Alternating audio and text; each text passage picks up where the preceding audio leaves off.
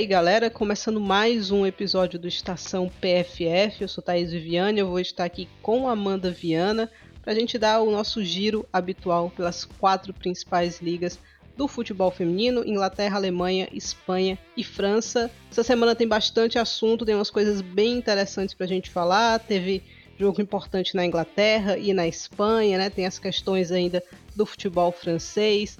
Na Alemanha, Tainara de volta. Então, bora para esse giro. Bom dia, boa tarde, boa noite, Amanda. E aí? Fala, Thaís. Bom dia, boa tarde, boa noite. Também para quem está nos ouvindo nesse momento, né? Um bom dia, boa tarde, boa noite. Uma semana que, que tivemos alguns clássicos, é, duelos também importantes na parte de baixo da tabela dos principais campeonatos da Europa. Então acho que tem muita coisa para a gente falar aqui também, também alguns assuntos não tão positivos, como de lesão, coisa que a gente nunca quer tratar aqui, né? Mas acho que temos muito assunto para tratar aqui hoje no Estação. É isso, nossa viagem começa pela Inglaterra.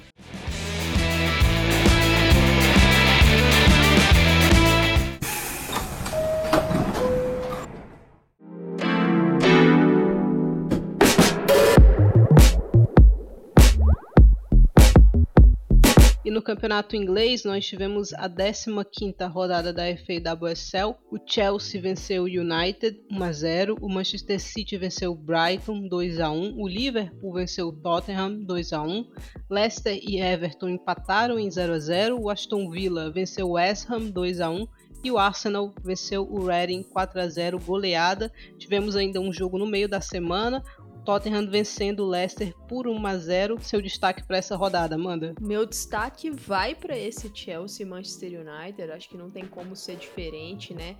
Uma vitória muito importante das Blues, Thaís, porque um confronto direto pela ponta da tabela, que o Manchester United estava na ponta com um jogo a mais, agora o Chelsea tem a vantagem, abre dois pontos para o Manchester United e ainda tem um jogo por fazer num confronto que o Chelsea acabou tendo alguns desfalques que não imaginava, né? Por exemplo, Erin Cuthbert, uma jogadora muito importante ali para o funcionamento do meio-campo, acabou sentindo um desconforto muscular. Guru Haiten também, importantíssima na temporada como uma criadora pelo lado esquerdo, dona de muitas assistências também, acabou não jogando. Então, a Emma Reis se viu com um elenco reduzido, sendo que o Chelsea é uma das equipes que se destaca por ter um elenco muito vasto. E aí a gente também aponta, né? Tem um elenco vasto, tanto que quando tem peças importantes fora, a gente também menciona a Pernille Harder, que ainda está lesionada, por exemplo, o Chelsea consegue ainda assim levar um time competitivo para dentro de campo. Acho que fez uma partida muito inteligente contra o Manchester United e o meu destaque principal vai para a conexão Lauren James Sam Kertais, que mais uma vez funcionou um dos gols mais bonitos para mim da temporada, que foi o gol do Chelsea, um lançamento fantástico da James, o domínio sensacional da Kerr e a finalização perfeita na saída da Mary Earps e foi um Chelsea na minha visão muito inteligente que dá uma resposta muito positiva num jogo grande após perder o título da Conte Cup para o Arsenal, né? O Chelsea já havia vencido no meio daquela semana, mas consegue dar uma resposta num jogo grande contra um adversário que vem atuando muito bem, que tem armas muito fortes no ataque. A defesa do Chelsea fez um jogo muito seguro na minha visão, conseguiu proteger muito bem a área e o time não teve tanto a bola, mas teve como explorar na transição, explorar as costas da defesa do United, que acabou ficando muito mais com a bola, mas com a sua defesa alta, um meio-campo que não estava conseguindo criar, que não estava conseguindo furar esse Chelsea, e assim, quando perdia a bola, era sempre atacado pela Sam Kerr, pela Lauren James, também pela Charles em profundidade. Foram jogadoras que conseguiram ali tirar o conforto da defesa do United. Na minha visão, Thais, a Emma Reis deu um nó tático no Mark Skinner que tentou algumas mudanças mais na reta final, mas não conseguiu sair desse caixote que o Chelsea colocou no United, né? Conseguiu anular aí inúmeras saídas das Red Devils. Onabat foi uma jogadora que foi praticamente neutralizada, a saída de bola dela pelo lado direito. A Ella Tune, uma produção baixíssima para o que costumamos ver dela. A Katie Ellen não conseguiu repetir o que ela vem fazendo ali na construção e a Alessia Russo acabou muitas vezes isolada. Então foi um jogo muito inteligente do Chelsea, mais uma vez a Kerr conseguindo marcar lá na frente para dar os três pontos para a equipe. É curioso, né? Porque um, um, tipo de jogo que talvez o Chelsea encontre mais para frente, especialmente falando de Europa, né? Os confrontos europeus aí que o Chelsea vai ter que se mostrar como essa equipe é, com a capacidade de competir maior, né? Do que vinha apresentando, especialmente defensivamente falando. Foi um jogo que o United teve posse, mas não conseguiu, acho, criar tanto perigo assim para o Chelsea, né? Então eu acho que esse é um ponto aí. Eu acho também é uma partida que bota o título mais ou menos nas mãos das Azuis de Londres, né? Agora já estão na frente, já estão na primeira colocação, mesmo tendo um jogo a menos ainda, né? Já abrem, já abrem dois pontos ali é, na liderança. Então, meio que existem muitos confrontos diretos ainda, mas é uma gordurinha muito considerável, né? Praticamente cinco pontos, né? Caso vença o duelo que está faltando, eu acho que difícil, muito difícil tirar esse título do Chelsea agora. Quem sorriu com esse resultado foi o Arsenal, né? Porque volta para a briga ali em termos de Champions League, né? Tem um jogo a menos também ainda, tem 32 pontos. Vê o United ficar com 35, o City também tem 35. Então, se o Arsenal vencer o jogo que falta, fica todo mundo empatado, né, Amanda? É aquilo. A, a torcida do Arsenal pode pensar assim: ah, sorriu.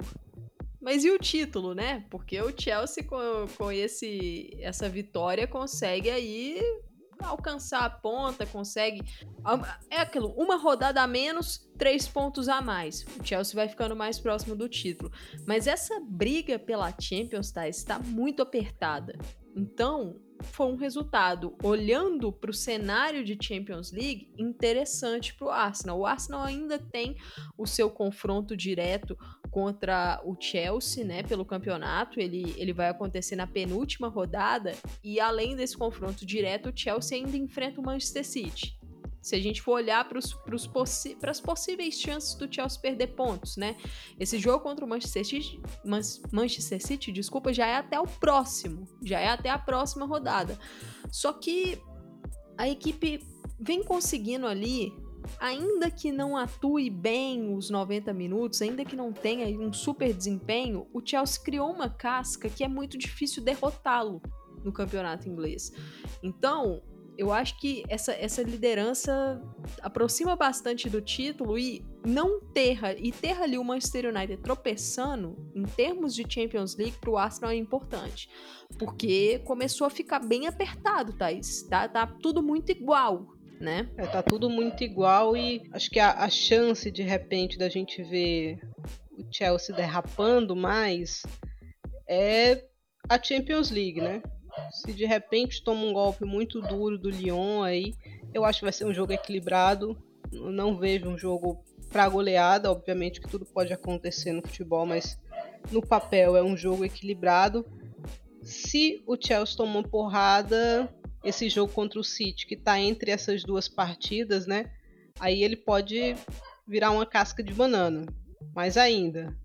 Mas eu não até um empate para o Chelsea nesse jogo é muito confortável. E olhando para outros destaques dessa rodada, a gente tem o Tottenham também, que na 15ª rodada perdeu para o Liverpool 2 a 1 o, com esse resultado foram nove derrotas consecutivas na liga, mas no meio da semana o Tottenham venceu o Leicester 1 a 0.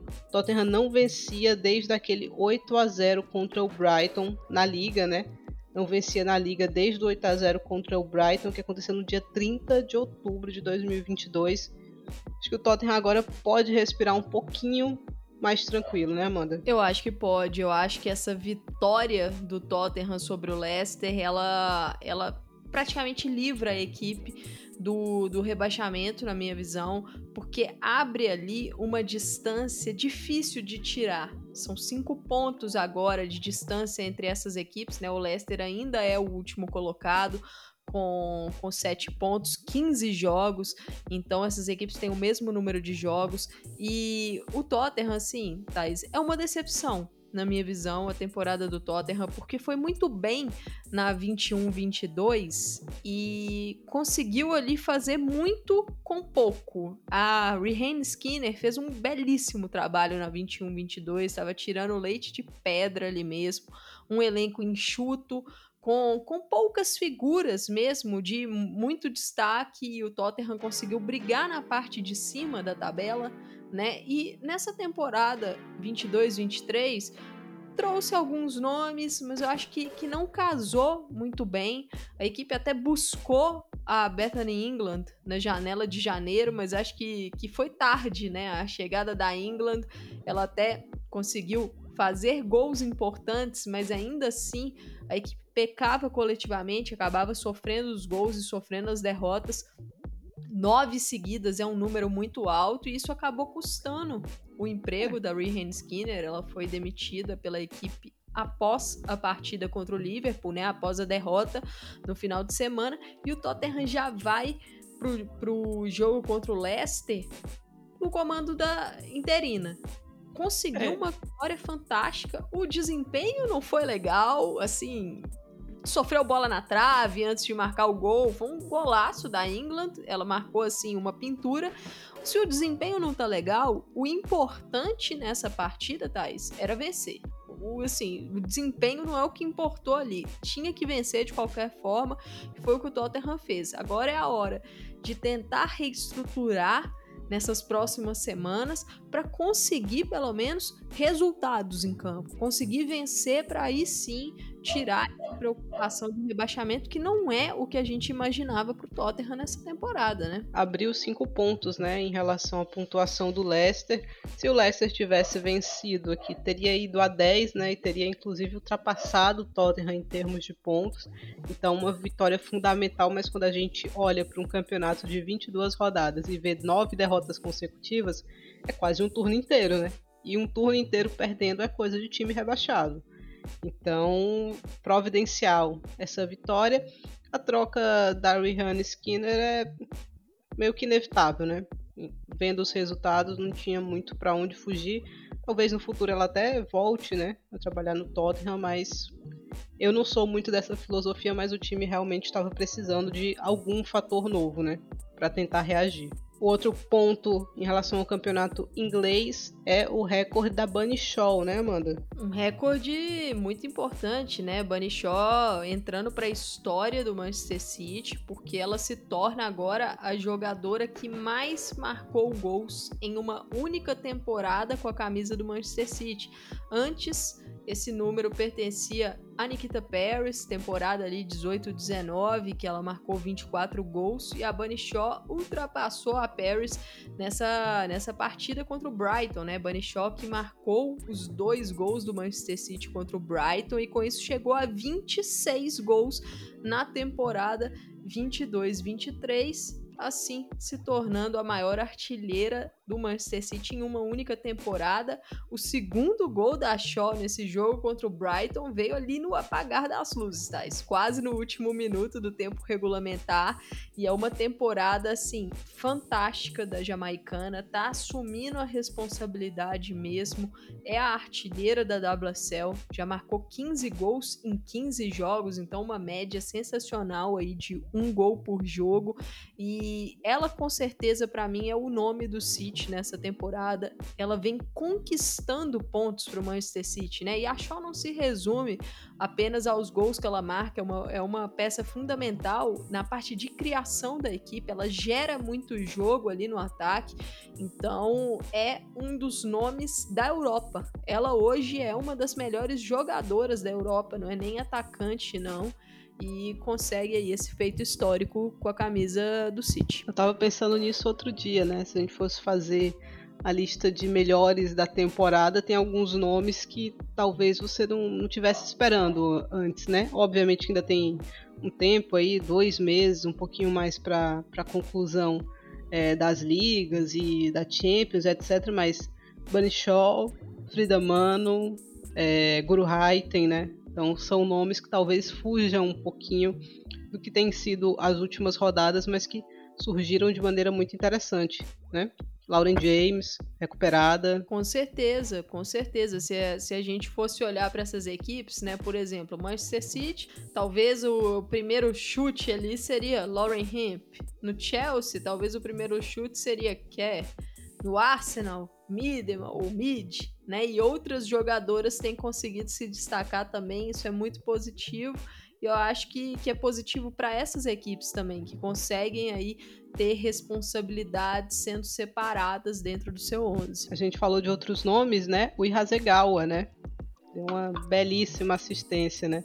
Então, que temporada da, da japonesa. Temporadaça, Thais. E a Hasegawa, assim, é um nome complicado porque ela, ela é subutilizada nesse time do Manchester City, na minha visão ela dá uma assistência fantástica para Shaw e a Hasegal eu, eu acho que ela rende muito mais quando ela tá numa função de segunda meio-campista ou de terceira meio-campista, né? Quando ela tem um pouco mais de liberdade de chegar no ataque.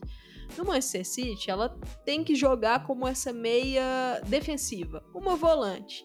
Eu entendo a utilização dela por ali, porque é uma carência da equipe desde quando perdeu a Kira Walsh. Foi uma perda em cima da hora do fechamento da janela. A chegada da Hasegawa como uma substituição também é em cima da hora. Então o City não tinha muito o que fazer ali. Se a gente for olhar o elenco da equipe, você pode usar quem por ali? Você pode usar a Laia Alexandre, mas também não é a função que ela rende mais, que ela é mais potencializada, então acaba sobrando para Hasegawa. É um ponto que o Manchester City vai precisar na próxima janela tentar achar uma jogadora da posição, da função para conseguir extraiu o máximo da Hasegawa, que é um pouquinho mais avançada em campo. E eu entendo que esse nome não tenha sido buscado na janela de janeiro, Thais, porque é uma janela muito exclusiva, né? De contratações mais pontuais. É difícil fazer uma contratação numa posição tão escassa no mercado, que é essa posição de volante, de meio-campista defensiva. Mas a Hasegawa ainda, sem, mesmo que ela não esteja atuando na sua função vamos dizer assim, que rende mais, ela tem feito uma temporada de muito destaque pelo Manchester City. Quando a gente olha aqui para a classificação né, da, da Liga Inglesa, a gente tem o Chelsea liderando com 37 pontos e 14 jogos, seguido pelo United com 35 pontos e 15 jogos. O City vem na terceira posição também com 35 pontos, também com 35 jogos disputados. Na quarta colocação tem o Arsenal, 32 pontos, 14 jogos. E aí na sequência a gente tem Aston Villa, Everton, West Ham, Liverpool, Tottenham, Reading, Brighton e o Leicester, que é o Lanterninha, com 7 pontos. O Brighton tem 8, mas tem dois jogos a menos aí, então de repente, se o Brighton conseguir reagir um pouquinho, talvez escape desse rebaixamento. O Villa também faz uma excelente temporada, né? 26 pontos, quinta colocação. Acho que foi um time que foi muito bem no mercado conseguiu trazer nomes interessantes, como o da Kenza Dali, por exemplo, e vive uma temporada super tranquila, né, Amanda? Com certeza. É um, é um Aston Villa que, que fez um mercado muito pontual, um mercado decisivo, consegue trazer uma atacante para realmente resolver os problemas da equipe, né? Rachel Daly ali na cola da Bunny Shaw na artilharia do campeonato. E eu acho que é uma temporada muito boa e eu fico naquela coisa do quero mais. Eu quero ver o que, que vai ser esse Aston Villa no próximo ano, na 23, 24. Como é que vai ser o mercado do Villa? Se vai conseguir reforçar ainda mais a sua equipe, se vai conseguir trazer mais nomes decisivos, porque pode ser sim um projeto para quem sabe desafiar aí os quatro principais times da Inglaterra, né, que estão precisando de, de um de um desafiante. Estão precisando de sair dessa zona de conforto. Eu acho que vale destacar também um nome, Thais, a Kirsty Hanson, a ponta que veio emprestada do Manchester United, está fazendo uma temporada muito boa também. Então é, é, um trabalho muito interessante da, da Carla Ward no, no Aston Villa nessa temporada. É, e nesse final de semana não temos jogos do campeonato inglês, mas tem Copa da Inglaterra, quartas de finais. Todos os jogos acontecendo no domingo. Então, domingo às 9h30, o United encara o Lewis.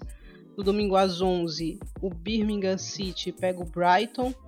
No mesmo horário, domingo às 11 Chelsea encara o Reading. E no domingo às 3 horas o Manchester City pega o Aston Villa. Dá pra dizer tranquilamente aqui que o City teve o adversário mais difícil, né, Amanda? Com certeza. Não, não foi assim aquele sorteio ideal para a equipe do Manchester City. E eu acho que esse jogo aí vai dar muito o que falar, Thaís. Esse Aston Villa e Manchester City. Lembrando que o Villa já bateu o Manchester City nessa temporada, né? Foi logo na, no início do campeonato, aquele jogo 4 a 3 uma partida assim eletrizante. Então, esse confronto vai ser bem interessante no próximo domingo. E é isso, falamos bem aqui do campeonato inglês. Vamos para a Alemanha.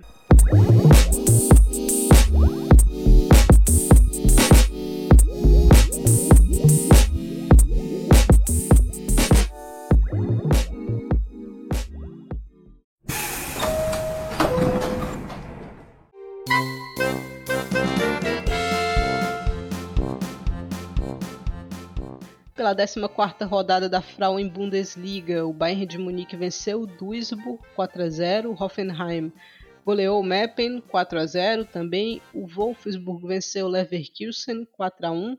O Essen venceu o Freiburg 2 a 1 e o Eintracht Frankfurt venceu o Werder Bremen 2 a 0. Algum destaque aqui, Amanda? O destaque vai para volta do Wolfsburg a vencer, né? Conseguiu vencer e num momento de pressão, porque o Bayern de Munique jogou antes da temporada, então o Bayern assumiu a liderança né? O Wolfsburg consegue aí, sob pressão, uma boa vitória contra o Leverkusen, mostrando também um poder de recuperação, porque aquela derrota para o Hoffenheim não estava com certeza no, nos planos do Wolfsburg, que vinha invicto na temporada até então. Então, consegue aí dar uma resposta, o elenco mesmo, e para essa sequência, né? Que será uma sequência muito difícil a sequência com Champions, com o clássico contra o Bayern, no meio desses jogos contra o PSG. Então, é um Wolfsburg mostrando resiliência num momento complicado que acabou tendo na temporada. É isso, meu destaque aqui da Frauen Bundesliga vai para Paulina Krumbiegel, marcou dois gols nessa vitória do Hoffenheim para cima do Meppen. Jogadora versátil, jovem, que se destacou bastante nas bases da seleção alemã. Teve uma lesão grave, né? Rompeu o cruzado e aí precisou ficar um tempo afastada. Voltou só nessa temporada em setembro, né? Dia 18 de setembro de 2022 contra o Colônia, recebeu ali pouquinhos minutos, foi retomando tanto pelo clube quanto pela seleção, né? A Martina Voss-Tecklenburg, assim que possível, voltou a chamá-la, marcou contra os Estados Unidos, né? Recentemente, no amistoso que fizeram no fim de 2022 e vai fazendo uma temporada muito interessante. O jogador aqui pode atuar na, na lateral, né? Seja de ponta, a MVT já testou ela, inclusive, como lateral mesmo, mas pode atuar um pouquinho mais por dentro também, com um físico legal. Então, acho que é aquele tipo de jogadora que não vai passar muito tempo no Hoffenheim, apesar do contrato dela ser até 2024, né, Amanda? Com certeza. Eu acho que essa temporada 22-23 e a possibilidade de ir para a Copa do Mundo é, pode deixar a Krumbiegel aí com os descontados contra o, no Hoffenheim. E a equipe vem fazendo uma, uma temporada de recuperação muito positiva, vem tendo ótimos resultados nos últimos jogos, crescendo muito e ela também tem o seu sua parcela aí de contribuição para isso, vem jogando muito bem, o time encaixou e, e, essa possibilidade dela de seleção alemã, eu acho que só aumenta a confiança da jogadora, Thais, porque não é fácil voltar de uma lesão tão grave como romper o ligamento cruzado anterior. E ela vem conseguindo construir, fazer uma temporada consistente. E essa versatilidade dela, eu acho que pode ser o grande trunfo para ela, é, para tentar uma vaguinha nesse, nesse time alemão muito concorrido, né? São 23 vagas muito concorridas, só que jogadoras versáteis eu acho que, que ganham aí pontos a mais com a Martina Voss Tecklenburg e a Krumbiegel é versátil, então estou muito curiosa para ver como é que vai ser essa fase final de temporada dela. Especialmente. Ai, Thaís, Oi. Só uma coisa. Krumbiegel está na sua lista? Conta pra gente. tá na minha lista, tá no, no, meu radar aí, porque eu acho uma jogadora muito interessante, com qualidade, com físico, né? O meu time precisa disso também, precisa desse físico que ela tem. É, aguenta 90 minutos em campo, né? Indo para o ataque e voltando para defender também, então é uma característica interessante essa versatilidade, obviamente. Mas você estava falando dessa característica na seleção, né? A gente pensa que a Alemanha tem, por exemplo, uma Julia Guin, que é titular, aos meus olhos, se estiver saudável, mas ficar saudável para ela tem sido uma questão. Né? Então, de repente, a Krumbiegel podendo aparecer por ali, mas tendo a capacidade de avançar em campo também. Isso permite a Voz Tecklenburg de repente mudar o time sem necessariamente precisar fazer uma substituição, né? Eu acho que essa é uma característica que ela preza muito. E aí eu acho que ela ganha muitos pontos, né? Porque ela foi uma peça de destaque na base da Alemanha. E eu acho que veremos, ouviremos, na verdade, falar bastante no futuro. Vamos ver quem vai se adiantar aí nessa contratação, né? É, esse é o ponto crucial. Tem outro destaque vindo da Frauen Bundesliga, que é a volta da Tainara, né? Recebeu minutos aí contra o Duisburg, tinha sentido uma pequena lesão contra os Estados Unidos, né? Se eu não me engano, no jogo do Brasil contra os Estados Unidos. Mas aparentemente nada grave, né, Amanda? Exato, aparentemente foi uma lesão ali muscular, mas mais leve. Tainara conseguiu fazer aí 20 minutinhos nessa, nessa vitória do Bayern contra o, Vo, contra o Duisburg, desculpa, uma partida que, que o Bayern precisava ganhar, porque é, era, era a chance de dar aquela pressionada a mais no, no Wolfsburg, conseguiu fazer isso, abre o placar com a Cinei Loma, e um Duisburg que teve novamente a sua goleira brilhando, né? A Mamutovic faz uma belíssima temporada, tentou de qualquer jeito conter a goleada, mas não teve jeito. O Bayern conseguiu ali no início do segundo tempo já definir o placar e essa volta da Tainara, Thaís, ela é muito positiva porque a gente sabe que é um elenco do Bayern de Munique para a temporada 22-23 que ele é enxuto, não é um elenco muito profundo. Já tem aí uma perda importante da Linda Dalman, que está fora do, do restante da temporada. Caroline Simon a gente não sabe aí se o problema dela é algo mais sério ou não. Ela também não esteve presente nessa partida contra o Duisburg e agora começa o momento decisivo, o momento de Champions League, que é um sonho do Bayern tentar alcançar ali a final é o momento do clássico contra o Wolfsburg que agora ganha um caráter realmente de jogo do título, que pode ser um jogo do título, pode ser o jogo ali pro, pro Bayern conseguir ultrapassar o seu grande rival.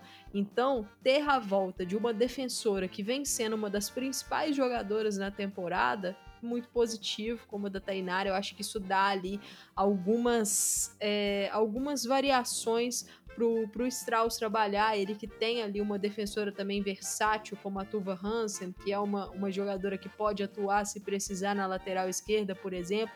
Então, uma volta muito positiva no momento decisivo da temporada. E talvez essa, esses minutos que a Tainara recebeu sejam um indicativo que para Champions League ela vai estar tá apta, né? 100% para ser titular, como vinha sendo na competição até então, né? É, é o que a gente espera, né? É o que a gente espera, porque é, eu, eu quero ver as brasileiras jogando o maior número de minutos possível nesses jogos chave da temporada. Então tô muito curiosa para esse confronto do Bayern de Munique contra o Arsenal e queria ver a Tainara de titular. Eu acho que, que vai ser um grande desafio para ela. É, vamos, vamos observar também, né, nesse jogo do Bayern do final de semana para ver como é que vai ser a minutagem dela, se ela vai ser titular de novo, se o Strauss vai optar pela Kumagai, mas estou torcendo muito para que a Tainara seja titular nos duelos contra o Ars. E você falou do, do desempenho né, da, da goleira do Duisburg, um verdadeiro sufoco do Bayern de Munique para cima da equipe, né? 28 finalizações, 14 no gol, 78% de posse de bola, quase 500 passes trocados a mais do que a equipe do Duisburg. Então, que, que dia para o Duisburg, que foi só sofrimento esse jogo. Mas tem outro resultado interessante aqui no campeonato alemão, que é a vitória do Essen para cima do Freiburg, né? Freiburg, que você até comentava, né, Amanda, voltou mais ou menos pro, pro ano de 2023 e agora o Essen respira mais tranquilo, né? Em relação a, a rebaixamento, já assume uma posição bem mais tranquila, que sexto colocado, afasta acho que qualquer dúvida, né? Com certeza, uma vitória muito importante para a equipe. O Essen que acabou sendo goleado na, na Copa da Alemanha pelo Red Bull Leipzig, um 6 a 1 uma equipe da segunda divisão, é um placar ali que, que pode gerar alguns danos, né? E a equipe conseguiu dar uma resposta nessa vitória contra o Freiburg, que é uma equipe que está brigando na parte de cima da tabela, mas vem patinando desde que a Frauen Bundesliga voltou daquela pausa longa no início do ano. E e fugir dessa zona incômoda, né, Thais? A, a parte de baixo da tabela. A gente, a gente, sabe, muito difícil aqui que o Potsdam não caia, mas tá ali uma, uma briga muito grande é, na parte de baixo. Então o Essen consegue dar uma resposta importante nesse jogo. E uma rodada que, que a gente teve ali algumas partidas adiadas, né? Então foi uma rodada um pouquinho diferente na Alemanha. Foram apenas cinco jogos, né, Thais? Exatamente. E esse jogo adiado, ele vai acontecer no meio da próxima semana, né? O Potsdam encara o Colônia, uma partida importantíssima para o Colônia e precisa vencer para ganhar também um pouquinho mais de tranquilidade em relação ao rebaixamento. Olhando para a classificação da Frauen Bundesliga, o Wolfsburg lidera com 39 pontos em 14 jogos, é seguido pelo Bayern de Munique, que tem 37 pontos. Na terceira colocação vem o Eintracht Frankfurt com 32, seguido pelo Hoffenheim que tem 29, depois vem Freiburg com 22, Essen com 17, Leverkusen com 16, Meppen com 13, Duisburg com 13, Colônia com 11, Werder Bremen com 10 e Potsdam com um pontinho só. Na 15ª rodada, a gente vai ter o Wolfsburg pegando o Turbine Potsdam na sexta-feira às 3h15, no sábado, às 9 horas, o Bayern de Munique pega o Colônia. No domingo, às 9 horas, o Duisburg pega o Werder Bremen. O Eintracht Frankfurt pega o Essen. No domingo ao meio-dia é a vez de Meppen Leverkusen, Freiburg e Hoffenheim. Então são esses os jogos que teremos na Alemanha pela 15ª rodada. Estou curiosa para ver esse Freiburg e Hoffenheim, para ser bem sincera. Acho que falamos bem aqui do campeonato alemão. Vamos para a Espanha.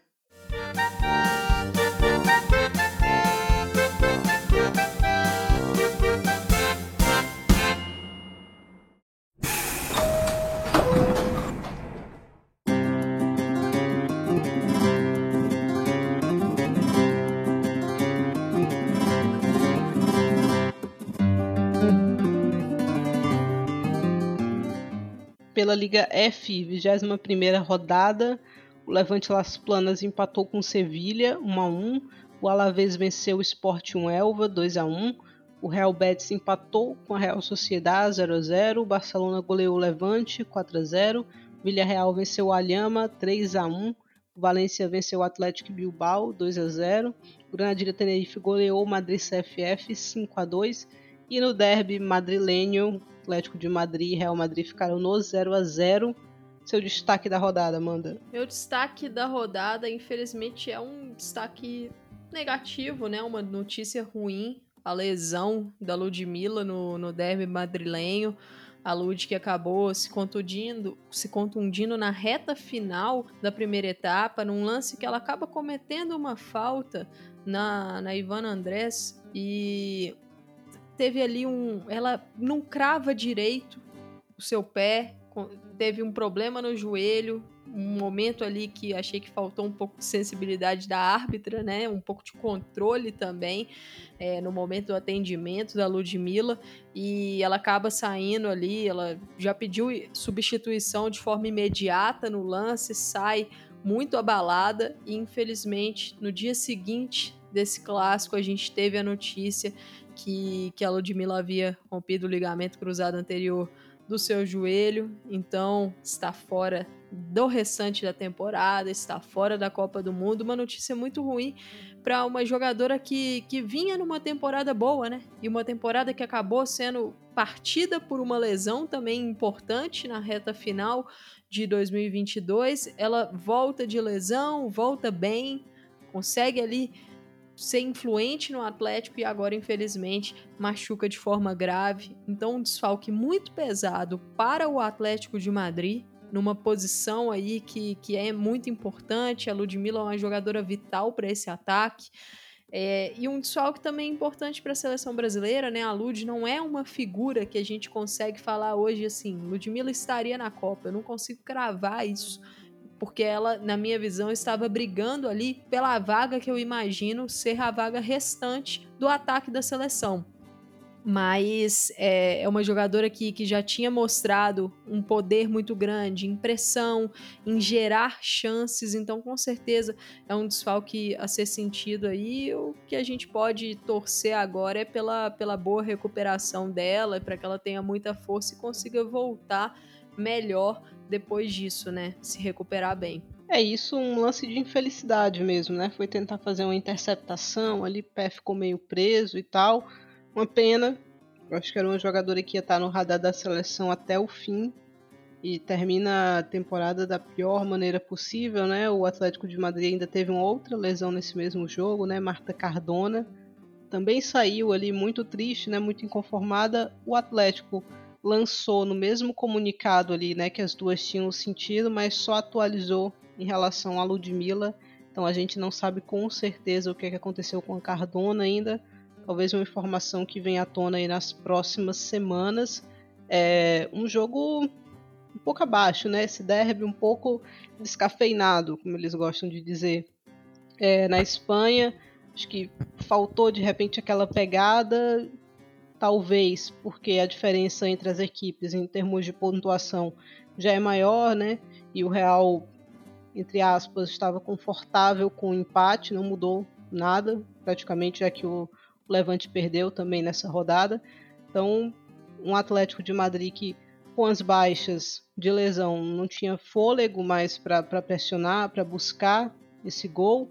O Real que atacou mais, que pressionou mais, mas também não terminou triste com o empate, né, Amanda? Exato. O Real passou por uma prorrogação desnecessária, né, Thais? Contra o Vila Real na, na Copa de la Reina. Então, chegou desgastado fisicamente. Acho que não foi um jogo, um jogo brilhante, um jogo de destaque do Real Madrid. Na segunda etapa, conseguiu pressionar mais, conseguiu ali é, empurrar o Atlético para trás, mas não, não foi ali um jogo na parte de criação, né, que a gente pode destacar como dos melhores do Real na temporada, mas o mais importante a equipe conseguiu, que foi manter ao menos essa diferença para o Atlético de Madrid na classificação. Eu acho que, que essa, essa questão das vagas para a Champions League na Espanha, elas já estão definidas, acho que já estavam antes, eu não vejo o Atlético de Madrid conseguindo tirar essa diferença. E no, no episódio passado mesmo do Estação, a gente também comentava a dificuldade e o fato de ser muito improvável que o Real Madrid consiga alcançar o Barcelona, né?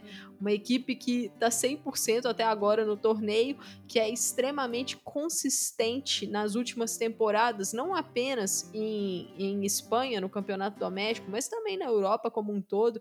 Então, a diferença de cinco pontos já era muito difícil para o Real.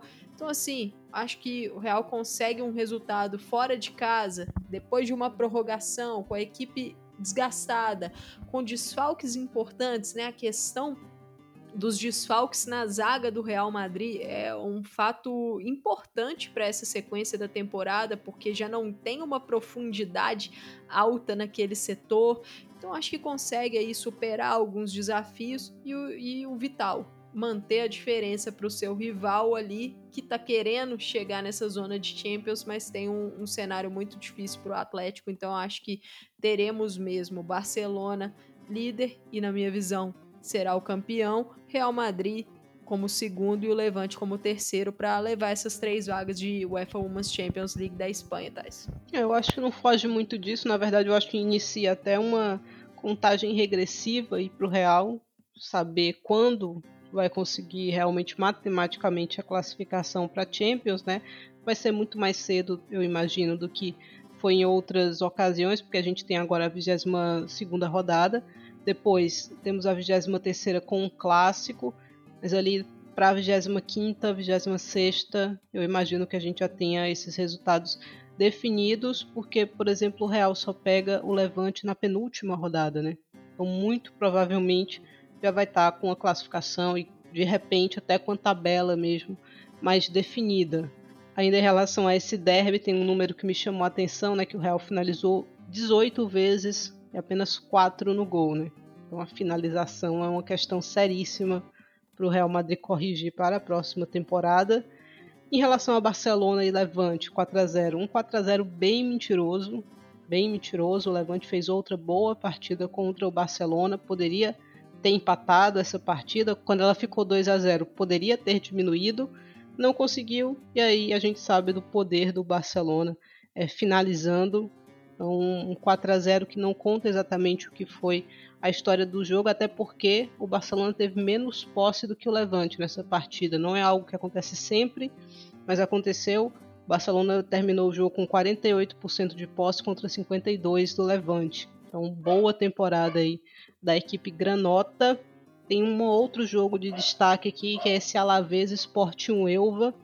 São oito derrotas consecutivas para o Sporting Elva, sete na liga. A última vitória do conjunto onubense foi em dezembro contra o Villarreal. Já para o Alavés eram seis derrotas seguidas na liga, tinha vencido o Valência em janeiro. O Alavés ainda pega o Levante Las Planas, o Betis e o Alhama. O Sporting Elva pega o Villarreal, o Alhama, o Betis e o Levante Las Planas. Então, em termos de pontuação e confronto direto, os dois ainda têm oportunidades interessantes é, de, de se salvar de um rebaixamento. O Antônio Toledo, que é o treinador do Sporting Elva, tentou entregar o boné, mas o Sporting Elva não aceitou. Ele apresentou o pedido de demissão, né? Ele e a Jenny Benítez, que é a assistente técnica ali dele, mas o clube não quis. O Antônio Toledo é um dos fundadores do, do Elva, né? Do Sporting Elva, e o pessoal lá gosta muito dele, confiam no trabalho dele. Então é difícil a gente ver isso, né, Amanda? Você querer se demitir e o clube não aceitar. Exato, isso aí é raridade no mundo do futebol. Geralmente você é mandado embora, né? Numa sequência negativa, assim, não, não foi o caso. Então, eu acho que o Sport Ovo não vai cair. Acho que dá para se salvar aqui, mas precisa voltar pontuar, precisa de uma vitória aí, especialmente nesses confrontos diretos. A gente teve mais uma vez a Real Sociedade tropeçando, né? Tropeçou no Betis, que é uma equipe que está na parte de baixo da tabela. A Real tá meio que naquele marasmo, né, da tabela, Amanda. Já não briga na parte de cima, também não vai cair. Então é, é difícil motivar esse grupo, principalmente com as questões de, de vestiário, né? Assim que a gente sabe que é um grupo que tem muita gente que termina contrato, outras que estão emprestadas, então o pessoal não tem essa certeza, né, do que vai ser próxima temporada. Com certeza, Real Sociedade que está aí no, no Campeonato Espanhol, na Liga F, há cinco jogos sem vencer, né? A última vitória da Real Sociedade foi ali no final de janeiro contra o Sporting Huelva e é um trabalho muito desgastado já, Thais. A Natália Arroio é, na minha visão, uma treinadora muito boa, a gente acabou escutando aí é, algumas movimentações lá na Espanha falando que, que ela estava na Berlinda, no sentido de que poderia ser demitida, e eu achava um absurdo, ainda acho ela ser demitida é, no meio da temporada, porque para mim não faz sentido nenhum demitir a treinadora agora. Real Sociedade vai, vai buscar quem? Agora, nesse momento, né? Mas eu acho que em termos de continuidade dela para a próxima temporada, acho que terá que ser avaliado. Por quê? Porque há um desgaste claro. A Real tem jogadoras muito boas que estão oscilando nessa temporada. Tem muitas jogadoras entrando também na reta final de contrato, né? São muitas atletas que vão terminar o seu contrato no fim da temporada, né? No meio de 2023. Então acho que, que vai a direção vai precisar pensar muito qual será a sequência desse projeto.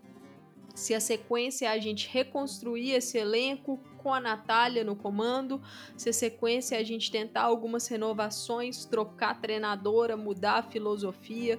É, então é uma, uma pergunta ia se fazer, porque é uma equipe que começou essa temporada com ótimas expectativas, começa a temporada estando né, ali na fase preliminar da Champions, acabou enfrentando um adversário muito difícil, o Bayern de Munique, mas fez jogos muito competitivos com as alemãs, então é uma temporada decepcionante da Real Sociedade. É isso, e olhando aqui para a classificação da Liga F, o Barcelona é líder com 63 pontos em em 21 jogos, 100% de aproveitamento.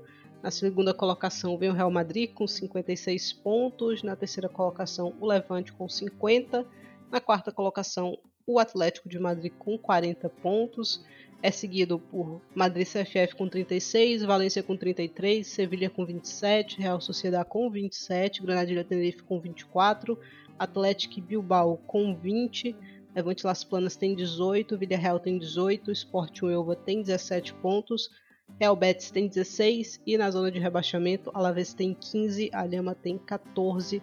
Então o pessoal aqui da 11 colocação para baixo estão bem enrolados. Acho que teremos brigas interessantes aí nesse setor. Na próxima rodada, na 22 rodada, a gente tem o Barcelona jogando na sexta-feira, já. Barcelona encara o Valência, 3 horas da tarde. No sábado, o Madrid CFF pega o Atlético Bilbao às 8 horas. O Real Madrid pega o Granadilha Tenerife no mesmo horário. O Sevilha encara o Betis no clássico andaluz às 2h15. A Real Sociedade pega o Alavés no domingo às 8 horas. No mesmo horário, o Villarreal pega o Levante Las Planas. No domingo, meio-dia, o Sporting Elva encara o Levante. E fechando a rodada, no domingo às duas horas, o Alhama recebe o Atlético de Madrid.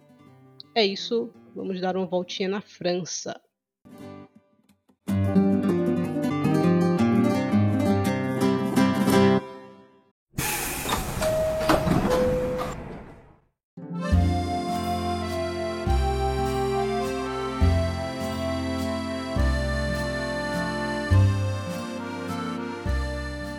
Pela 16ª rodada da D1 Arkema, o Paris FC venceu o Montpellier 2 a 0, o Lyon venceu o Fleury 2 a 1, o Le Havre venceu o Rodé 2 a 1 também, Guingamp venceu o Bordeaux 2 a 0, o Soyo empatou com o Dijon 1 a 1 e o PSG goleou o Rams 4 a 0. Seu destaque, Amanda? Destaque tem que ir para essa vitória do Paris FC sobre o Montpellier. É uma ótima atuação de Clara Mateu, Paris FC, conseguindo aí cravar a sua força para ser esse terceiro colocado do francês, para buscar mesmo essa, essa vaguinha na Liga dos Campeões novamente e consegue vencer um confronto direto e venceu bem. É, fica curioso até, Thais, a, a declaração da Maëlle Lacrar, defensora do Montpellier, que assim, soltou os cachorros no final da partida, falou que realmente acabou, fez acabou. Um... Sim, acabou, fez um jogo decepcionante e, e, que tira, na minha visão, o Montpellier dessa briga pela vaga ali, porque o Paris FC consegue abrir oito pontos de diferença, é uma, é uma diferença aí que, que não vai ser tirada. Né? O Paris FC se coloca numa condição muito boa agora, abre aí também cinco pontos do Fleury. Então, mais uma temporada boa da, da equipe que vem aí numa sequência de quatro vitórias e consegue aí com as suas atacantes, né? Mathilde Bordier, a Clara Mateu. Então, mais um ano bom para as parisienses. É mais um ano bom e o Montpellier, infelizmente, parecia que ia dar mais trabalho no começo da temporada e morreu é, antes né, de chegar ali na areia. Nesse jogo nem conseguiu finalizar no gol. Foram três finalizações, só nenhuma delas no gol. Então o Paris FC dominou a partida, já estava vencendo com um minuto, né? Agora Mateu abriu o placar ali, resolveu é, essa partida ainda no primeiro tempo. Frustrante, eu entendo aí a declaração da Maia Lacá, porque você podia botar um fogo no campeonato, né? Com esse jogo, de repente virou uma pilha de frustração tremenda. Temos ainda o Lyon vencendo o Fleury 2 a 1 não foi um jogo fácil. O Lyon deu uma suada aí para vencer o Fleury, foi resolver a partida só 80 minutos, né, se eu não me engano, que vem o segundo gol ali do Lyon e depois o Fleury ainda desconta os acréscimos com o Lea Legarrec. Então, uma equipe que vai dar trabalho, né, Amanda? Foi um jogo aqui justo. O Fleury tem tá, tá fazendo uma temporadaça, Thaís. Na minha visão, é a equipe da temporada em termos de o que a gente esperar é, em termos de o que esperar de cada equipe. Eu acho que o Fleury é o que está conseguindo exceder os seus limites e está fazendo jogos muito competitivos contra Lyon, contra PSG, e não foi diferente nessa partida. Né? Tem jogadoras que têm feito aí é, uma temporada de destaque, Chantel Swabe na zaga muito bem, Lia Legarrec no meio, Dafer também muito bem, a Coassi nem se fala, uma grande atacante nessa temporada. E é uma, é uma vitória segura do Lyon. Não foi um jogo fácil, mas a equipe conseguiu decidir, conseguiu ali é, conquistar os pontos, muito importante. Lindsay Horan vem marcando aí os seus golzinhos né, na bola parada, vem fazendo uma boa temporada, estando saudável. A Marozan mais uma titularidade. Então é, é o tipo de jogo que o Lyon poderia se complicar, mas conseguiu não se complicar, conseguiu vencer. Selma Baixa também voltando a jogar. É, então é um momento decisivo da temporada para a equipe. Olhando para o campeonato francês, olhando para a Champions League. Então, ter uma vitória contra um time que vinha tão bem no campeonato é muito positivo, Thais. É, e você falou de Ada Hegerberg aqui no, no off, né? Enquanto a gente conversava antes do programa cada vez mais próxima, né? Palavras da própria Bom Pastor. Exato. É, é, eu acho que é o momento que todo torcedor do Lyon tá esperando, né? A volta da Ada, a volta, por exemplo, de Catarina Macário, jogadoras que, que acabaram fora de, de, A Macário fora da temporada até o momento, né? Ela que se lesionou na metade ali de 2022 e a Ada que teve aquela lesão no começo da temporada ainda, na, naquela data FIFA que ela vestia a camisa da Noruega. Então, uma temporada frustrante, mas pode estar de volta nesse momento decisivo e com certeza, se voltar e se conseguir aí estar saudável, voltar aquele nível ADA que a gente conhece, é uma adição muito grande para esse ataque do Lyon, porque eu acho que ainda falta um pouco de poder de fogo, Thais. A equipe ainda sofre com, com o poder de fogo, com essa, com essa questão de colocar mesmo a bola para dentro do gol, de ter jogos mais tranquilos. A gente não tem visto isso com tanta frequência no 2022-2023 do Lyon. E a volta da Ada uma jogadora extremamente letal, acho que pode trazer essa chama de volta para o Lyon. Você citou aí a Maruzan, né? Maruzan que comunicou essa semana, ou semana passada, essa semana mesmo, que se aposenta da seleção, né? Então, uma jogadora que vai fazer 31 anos próximo mês. Falou da questão do joelho, né? Que estava difícil mesmo. A gente sabe da profundidade que a Alemanha tem é, no setor dela, no setor de meio de campo. Eu acho que ela não ia para essa Copa do Mundo no corte de 23 ali, eu acho que ela não ia. Se fossem 26, ok, ela poderia até aparecer ali, mas 23, não acho que a MVT ia levá-la. E vai se aposentar contra o Brasil, inclusive, vai ser o jogo de número 112, se eu não me engano, dela com a seleção.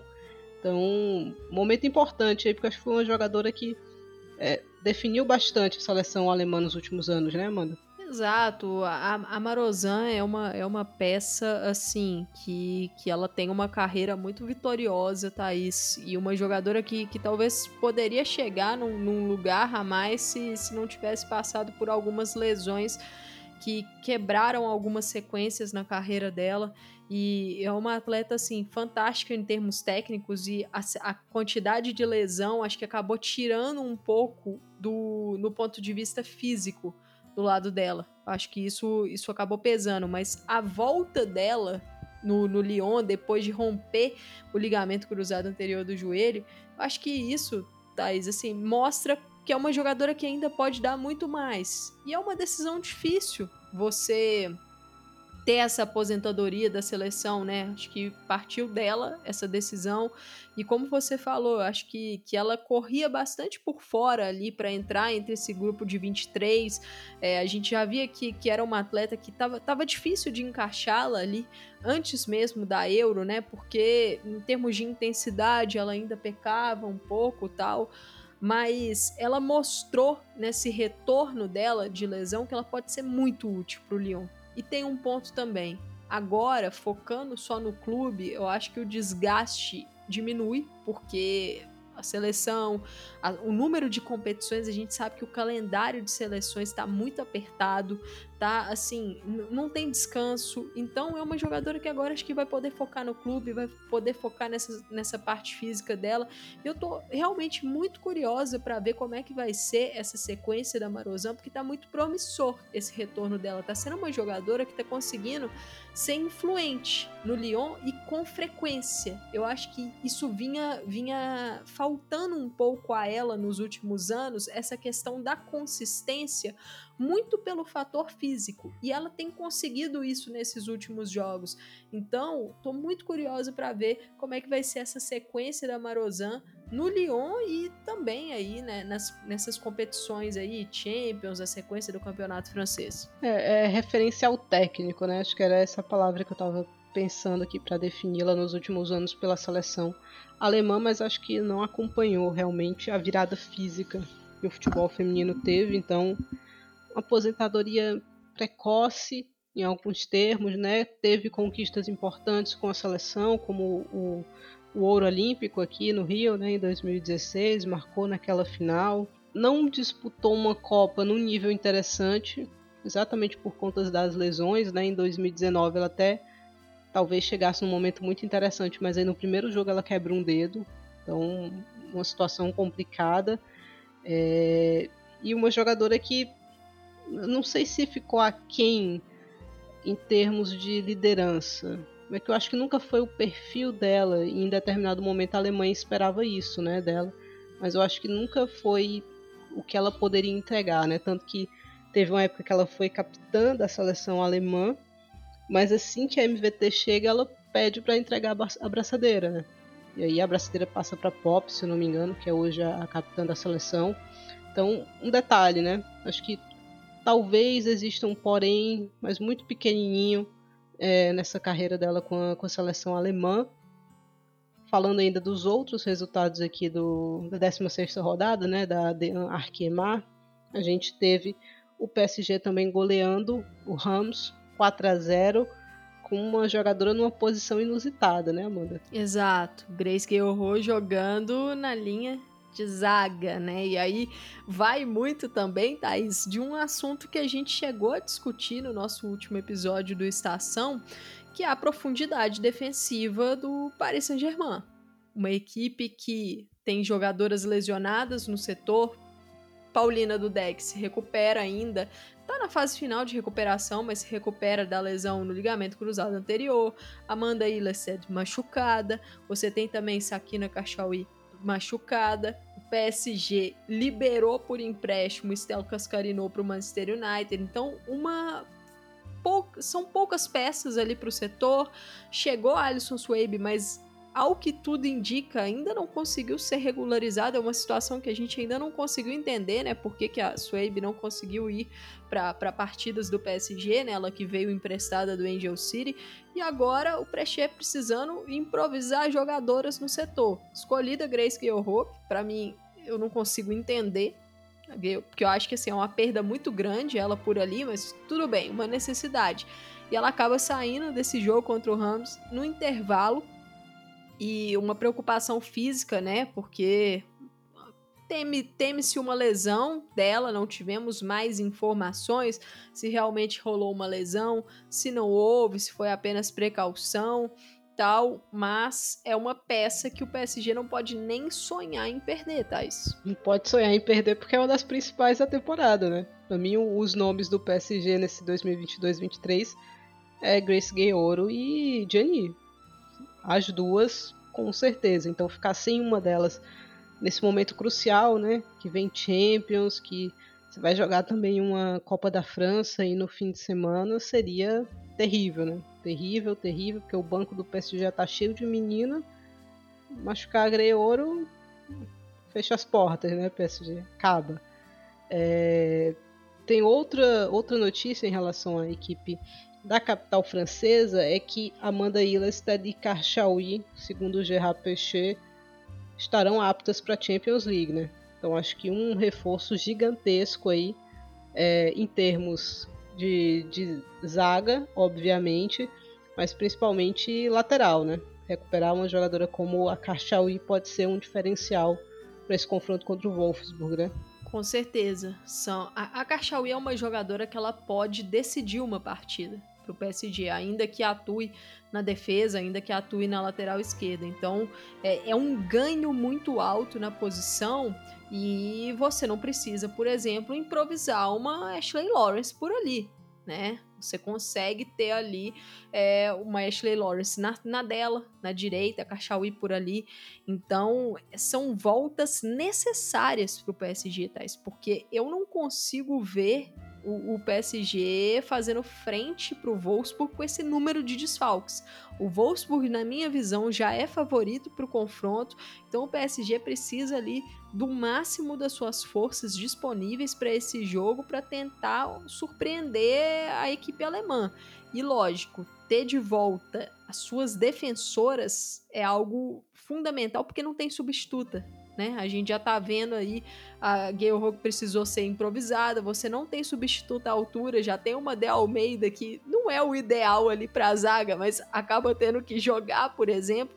Então, o Prechê precisa do retorno dessas peças. E falando em peças que podem decidir para o PSG, né? A gente teve nessa partida contra o Stade Ham a Amalie Vangsgaard marcando seu primeiro gol a camisa do PSG, chegou aí na janela de inverno, né, na janela de, de janeiro como artilheira do campeonato sueco, né, pelo Lee Shopkin, e vai começando a escrever uma história aí com o PSG, né, Amanda?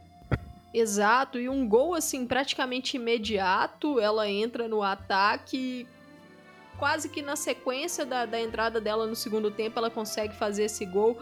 Muito importante para ganhar confiança, né? A gente sabe que esse salto de uma liga ali secundária na Europa, que é a Liga Sueca, para uma liga e para um clube onde é, o, a, a, expectativa de vitória é maior, como o PSG, pode ser um salto que a atleta não consiga dar imediatamente. E com esses problemas de ataque do PSG também, é muito importante que tenha jogadoras marcando diferentes da Diani, por exemplo. A equipe é. precisa variar. Eu acho que essa chegada da Vanguard pode permitir até você devolver a Diani para o lugar dela, né? De repente, e a Martens por consequência, né? Então, de repente, você consegue uma equipe um pouco mais consistente aí para os dois jogos da Champions. Variação é necessário ali, versatilidade é necessário ali e conseguir ter o maior número de peças possíveis. Então, acho muito importante esse gol em termos de confiança, para conseguir fazer com que a jogadora ali vá engrenando e, lógico, numa sequência muito pesada para o PSG, porque esse jogo contra o Wolfsburg, assim, é um jogo muito difícil, em que o PSG não é o favorito, como eu falei, vai ter também um adversário complicado entre as duas partidas, né, que é o Montpellier. A gente falou do Montpellier aqui que tá ficou tá praticamente de fora dessa briga pela, pela terceira vaga do campeonato francês, mas não é um adversário fácil. Então o PSG vai ter ali um duelo difícil e, e que precisa vencer também para continuar essa perseguição em relação ao Lyon. Então, ter ali mais uma peça no ataque, conseguindo marcar gols, é fundamental para o Gerard de Rapres. E olhando aqui para a tabela de classificação do campeonato francês, o Lyon é líder com 43 pontos em 16 jogos, seguido pelo PSG com 42 pontos. Na terceira colocação vem o Paris FC com 33. Na quarta a gente tem o Fleury com 28, na quinta o Montpellier com 25, depois vem o Le Havre com 20, o Stade Ham com 20, o Bordeaux com 18, o Guingamp com 17, o Dijon com 12, o Rodé com 8 e o Lanterninha, o Soyo com 6 pontos. Nesse final de semana a gente não tem campeonato francês acontecendo porque teremos Copa da França. Na sexta-feira, 1h30, o Lyon encara o Fleury e no sábado ao meio-dia o PSG encara o Tonon Evian. A final está marcada para o dia 13 de maio. Acho que passeamos bem aqui pelas ligas da Europa chegou a hora de dar tchau, né? Foi um prazer enorme estar com você. Se gostou do episódio, curte, comenta no post no Twitter, deixa o like, deixa o like aqui também no Spotify. Se você estiver ouvindo por aqui, dá cinco estrelinhas lá, compartilha nas redes. E é isso, né, Amanda? É isso, Thaís. Um prazer imenso. Mais um episódio com você. Agradecer a quem nos ouviu até aqui. E agora a gente vai caminhar para aquele momento que todo mundo espera que é o retorno da Champions League. Então, o retorno desses jogos aí de altíssimo nível e lógico que podem influenciar também nos campeonatos domésticos, né? Porque o número de jogos vai aumentar no momento decisivo da temporada. Então, aguardem os próximos episódios, que eu acho que vai ter muita coisa pra gente comentar aqui no Estação e agradecer novamente a audiência de todos. É isso aí. Se você curte a Champions League feminina, vai lá no perfil do Esquina da Champions, que tem um guia que a Kátia Valentim preparou, que está muito legal. Ela fez uma série de áudiozinhos também. Acompanha, entra aí no, no perfil do Esquina, no seu agregador favorito, que você vai encontrar essa fase prévia, né, essa preparação de cada uma das equipes para os duelos da Champions League. Muito obrigada pela sua audiência e até a próxima. Tchau, tchau.